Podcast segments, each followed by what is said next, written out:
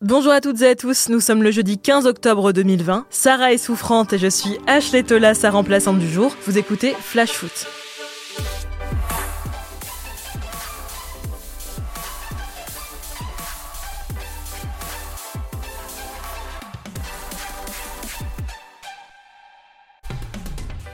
On ne sait pas si c'est le climat pesant lié à la crise sanitaire, mais le moins qu'on puisse dire, c'est que l'atmosphère est tendue en France, et ce ne sont pas les tensions entre la LFP et son diffuseur qui vont arranger les choses. Nouveau rebondissement dans l'affaire Mediapro, l'équipe a annoncé ce matin que la Ligue de football professionnel avait envoyé une mise en demeure au principal diffuseur de la Ligue 1 et de la Ligue 2. La guerre entre la Ligue de football professionnel et le principal diffuseur de ces championnats, Ligue 1 et Ligue 2, Mediapro va probablement bientôt éclater. La semaine passée, on apprenait que le groupe sino-espagnol souhaitait renégocier son contrat, mettant en avant ses difficultés pour payer à la LFP l'échéance de 72 millions d'euros prévus pour octobre, et cette dernière a d'ailleurs dû souscrire un emprunt de 120 millions d'euros, qui doit être validé par le conseil d'administration puis l'Assemblée générale. Ce mercredi, Arnaud Rouget, directeur général de l'instance, a confirmé au président de club que Mediapro s'était placé sous, je cite, la protection du tribunal de commerce de Nanterre dans le cas d'une procédure de mandat ad hoc. Finalement, furieuse après une réponse inacceptable de Mediapro via son mandataire, la LFP a décidé d'activer la garantie fournie par la société mère du groupe Mediapro, le fonds chinois Orient Ontai Capital. La guerre juridique fait rage et c'est probablement l'avenir financier de tout le football français qui est en jeu. Arnaud Rouget, dans la suite de son courrier, évoque deux possibilités concernant la suite des événements. Soit une issue favorable est trouvée avec Mediapro, soit ce n'est pas le cas, et il faudra envisager la reprise du contrat par d'autres opérateurs. On imagine bien Canal+, Bein Sport ou même RMC Sport attentif au dossier. Dans l'intervalle, nous nous devons bien évidemment d'être irréprochables malgré les difficultés rencontrées avec Mediapro et devons donc continuer à les accueillir tout à fait normalement dans les stades. Est-il ainsi écrit dans le courrier d'Arnaud Rouget? Ambiance. Allez, c'est parti pour le tour des clubs.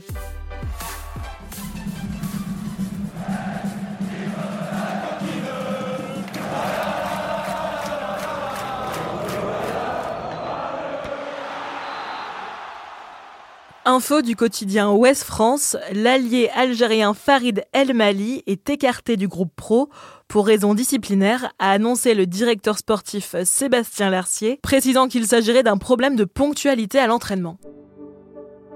Verra-t-on Atem Benarfa sur la pelouse du Orange Vélodrome ce samedi?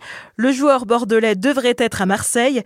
Il y a peu de chances qu'il soit titulaire, mais une entrée en fin de match n'est pas impossible. Benarfa devrait jouer numéro 10, selon les souhaits de Gasset, et serait motivé plus que jamais. Avec l'ambition de jouer l'Europe et le haut du tableau. Et quelle ambition Sinon, moins bonne nouvelle, le milieu Samuel Calus est blessé avec sa sélection du Nigeria, déchirure aux ischio-jambiers avec plusieurs semaines d'absence. Il semblerait que les Brestois se passeront de Paul Lannes pour leur déplacement à Nantes dimanche. Le milieu aux deux buts en 22 matchs est aussi touché aux ischios. Dijon est toujours en quête d'un buteur. Le club est en pourparlers avec Amiens en Ligue 2 pour tenter d'enrôler Moussa Konaté. On parle de 5 millions d'euros pour un joueur qui a inscrit 22 buts en 3 saisons avec Amiens. La nuit dernière, Facundo Medina, le joueur lançois, a honoré sa première sélection avec l'Argentine en rentrant en cours de rencontre contre la Bolivie. Âgé de 21 ans, le défenseur était arrivé cet été à Lens en provenance du CA Taleres. C'est à Lille que doit se disputer le Derby du Nord ce dimanche soir à 21h, sauf que Lille est une des métropoles concernées par le couvre-feu, annoncé par le président de la République hier soir. Alors pour le moment, pas plus d'informations sur le match. Certains annoncent son déroulement à huis clos, d'autres son report. On vous tiendra au courant demain. Grosse semaine finance pour le président de Lorient. Dans une interview à Ouest France, Loïc Ferry a parlé du gros mercato de son club cet été. On avait dans l'idée d'investir une quinzaine de millions d'euros. On est bien au-dessus. On serait plutôt autour de 25 millions. Mais on ne va pas ramener le mercato à une histoire de gros sous. On est dans un environnement avec beaucoup d'incertitudes. Puis ces derniers jours, Ferry aurait joué un rôle clé dans le prêt demandé par la LFP pour combler la trésorerie suite au retard de paiement de Mediapro. Spécialiste de la finance, le président Vincent Labrune l'aurait sollicité pour ses lumières. On continue notre tour des clubs avec Lyon dans un instant, mais avant ça, c'est l'heure de notre déclaration du jour et aujourd'hui elle est signée Jean-Michel Aulas. C'est mon cœur qui parle. Et vous avez un chef d'espoir qui est une grosse bite. Pas avoir la grippe. Ni la gastro. C'est que ça qu'a On en parlait dans le fait du jour, l'affaire Mediapro continue de faire réagir et cette fois-ci c'est au tour de Jean-Michel Aulas, le président de l'Olympique lyonnais, de donner son avis.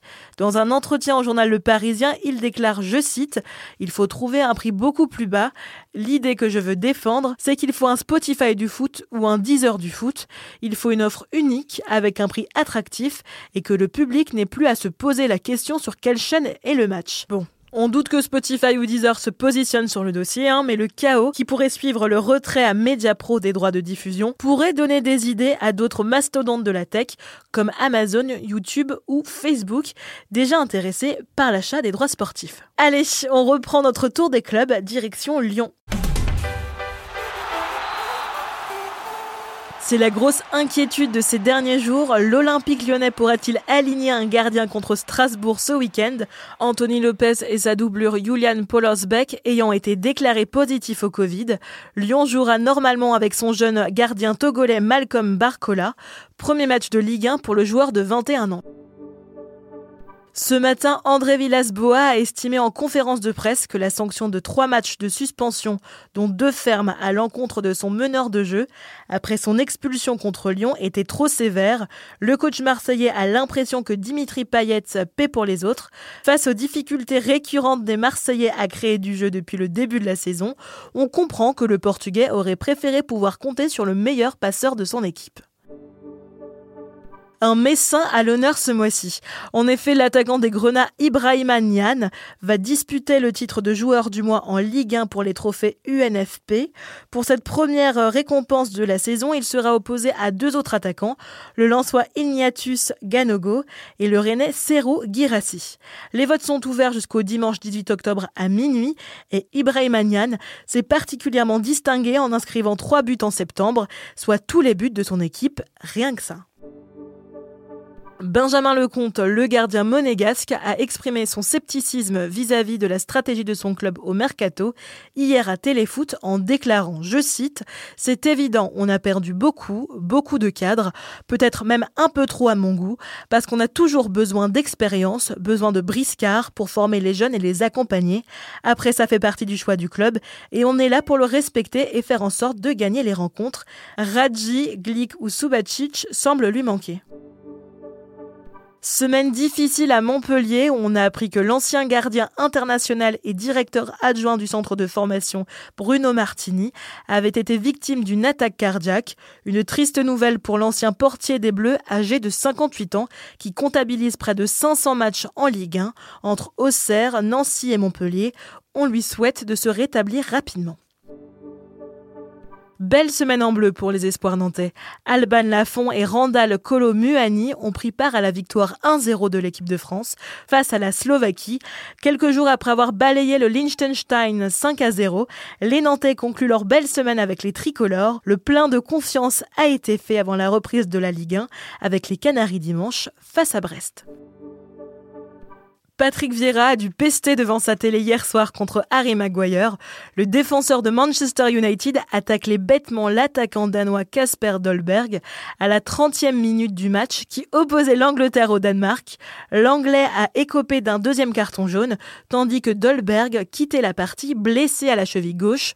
On attend de ses nouvelles. On reprend notre tour des clubs dans un instant. Avant ça, on se cultive un peu. Une comédie musicale sur la vie du légendaire Johan Cruyff, disparu en 2016, verra le jour aux Pays-Bas à la fin de l'année prochaine. La première représentation du spectacle intitulé 14, la comédie musicale en français, en référence à son numéro de maillot fétiche, est prévue en septembre 2021 à Loisden. Le metteur en scène Tom DeKet a transformé l'histoire de la vie du footballeur légendaire à la personnalité paradoxale en un scénario portant sur l'ambition, l'amour et l'amitié, mais aussi sur la jalousie, la solitude et la trahison, a déclaré dans un communiqué la société Out of Office Production, qui promet du rock, de l'opéra et du hip-hop, dans un spectacle où Dani, l'épouse de l'ancien attaquant, tient un rôle important.